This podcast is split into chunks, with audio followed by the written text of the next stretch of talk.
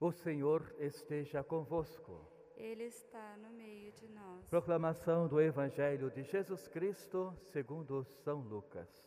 Glória a vós, Senhor. Naquele tempo, Jesus acrescentou uma parábola, porque estava perto de Jerusalém e eles pensavam que o reino de Deus ia chegar logo.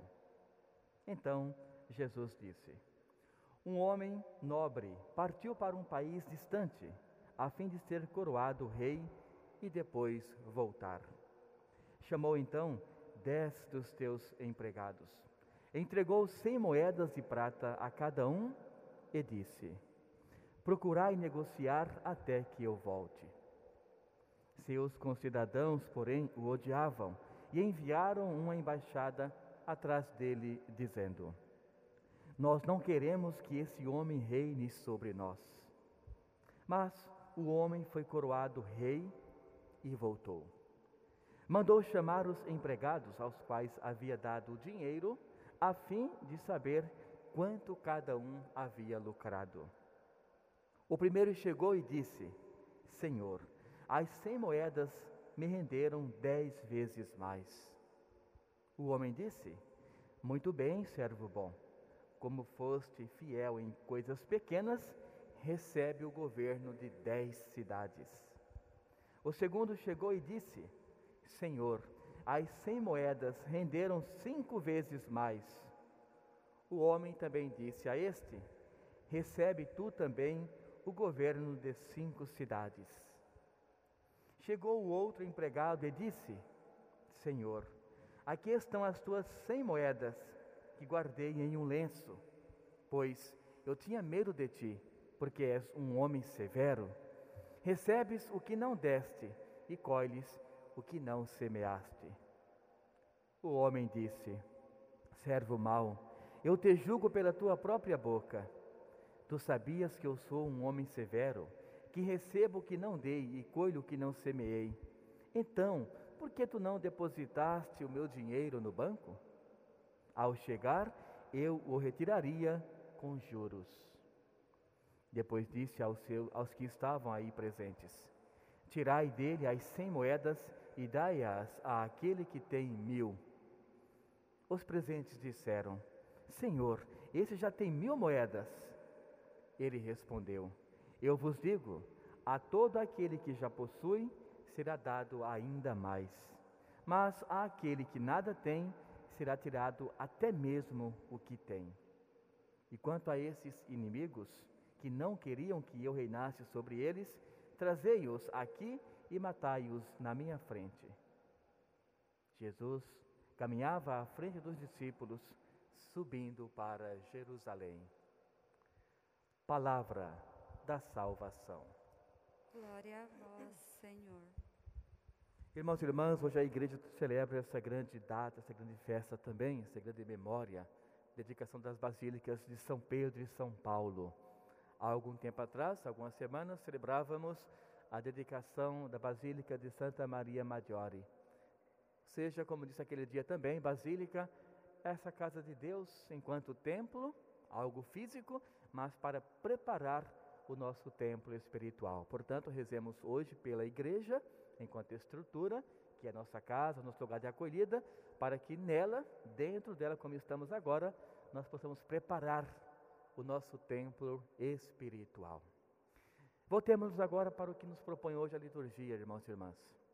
Na primeira leitura, nós temos uma quantidade muito grande de simbologias, olhos, números, figuras diferentes. Mas, como sabemos, o Apocalipse não é para assustar nenhuma pessoa, não é para pôr medo, como muitos às vezes pensam. Ao contrário, o Apocalipse é para nos mostrar a intervenção do reino de Deus sobre cada um de nós.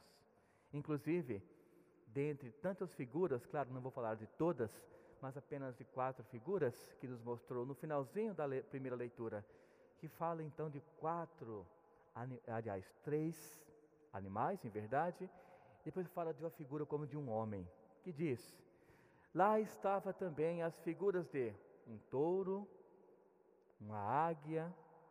Ele fala a figura de algo parecido com um homem. Nessa figura, ele significa o quê? O começo do Evangelho de São Mateus, porque começa com a genealogia de Jesus. Então, o touro, a águia, esta figura de um homem vai sempre representar para todos nós o quê? O início de cada princípio do Evangelho. Ou seja, cada figura, cada dimensão, cada trabalho que ele vai nos dar enquanto prova daquilo que é o que está escrito. Aí a outra dimensão, o touro. Para dizer o que, irmãos e irmãs? Que estas figuras, cada uma delas representa um dos evangelistas. Cada figura vai nos remeter diretamente a um homem que começou então essa escrita do Evangelho. E o seu tema vai sempre começar com essa figura. Pode observar, o exemplo maior é São Mateus, né? a genealogia de Jesus, para inclusive mostrar a dimensão humana do próprio Jesus. Não como muitos pensavam, é um filho de Deus, não passou pela dimensão humana. Isso é mentira. É filho de Deus, mas passou sim pela dimensão humana e a genealogia, ou seja, essa junção de, de herança de famílias, vai mostrar para nós que ele, enquanto filho de Deus, dimensão espiritual, também passou pela dimensão humana. O Evangelho nos mostra hoje aquilo que já nos mostrou quase no domingo passado. A diferença é estar no evangelista em alguns números. Domingo nós ouvimos o Evangelho de São Mateus, que traz essa mesma parábola, com algumas diferenças, como disse, em relação aos números. Lá foram cinco talentos, dois talentos e um talento. Aqui, mil, perdão, cem moedas, cinquenta moedas e uma quantidade irrisória para o terceiro, que também, assim como no, no Evangelho de São Mateus, domingo passado, esse terceiro não fez render nada daquilo que o homem confiou para ele. Entendamos o que significa para nós quando acrescentamos essa parábola para a nossa vida, a nossa fé. Nós sabemos que o reino de Deus, ele está para todos nós. Todos somos chamados para esse reino de Deus. Mas esse reino precisa de uma preparação espiritual na dimensão humana, ou seja, nessa vida que nós temos, aqui estamos, vida terrena, nós precisamos nos preparar. A liturgia usou domingo passado a dimensão dos talentos, dos dons. Hoje usa a dimensão do dinheiro, mas a intenção é o quê? Aquilo que nós vamos fazer crescer para ganharmos o reino de Deus. Aqui ele usa a figura do banco, dos juros, o dinheiro. Mas a liturgia nos ensina que devemos fazer o que crescer em nossa vida? Os dons que Deus confiou para nós na dimensão humana. Portanto, dons, talentos, qualificações espirituais, tudo isso, irmãos e irmãs, nós devemos buscar no nosso dia a dia. E uma vez que recebemos esses dons de Deus, esses talentos de Deus, nós não podemos depositá-los, deixá-los, simplesmente que o, o, o tempo possa dar um rendimento para eles. Não. Portanto, o amor ao próximo, por exemplo, toda pessoa nasce com amor na sua índole todas as pessoas. Agora, conforme cada um vai crescendo, ele vai compreendendo o que era o amor, vai entendendo como aplicar esse amor no seu dia a dia e vai fazer este amor crescer. Vejam, por exemplo, os santos. Nasceram como nós, sem compreensão alguma de início do que é a vida, do que é o sentimento, do que são, aliás, os sentimentos, mas a vida foi mostrando e eles foram o quê? Desenvolvendo a capacidade do amor. A tal ponto de deixar a sua vida pessoal, ou seja, não querer formar sua família, não querer formar algo é, que achou legal na vida humana e pessoal, somente para viver a vida em Deus. Madre Teresa, Santo Agostinho, São Francisco, enfim, uma gama enorme de nomes para vermos que as pessoas compreenderam e fizeram render estas moedas, entre aspas, fizeram render esse talento que Deus confiou para elas.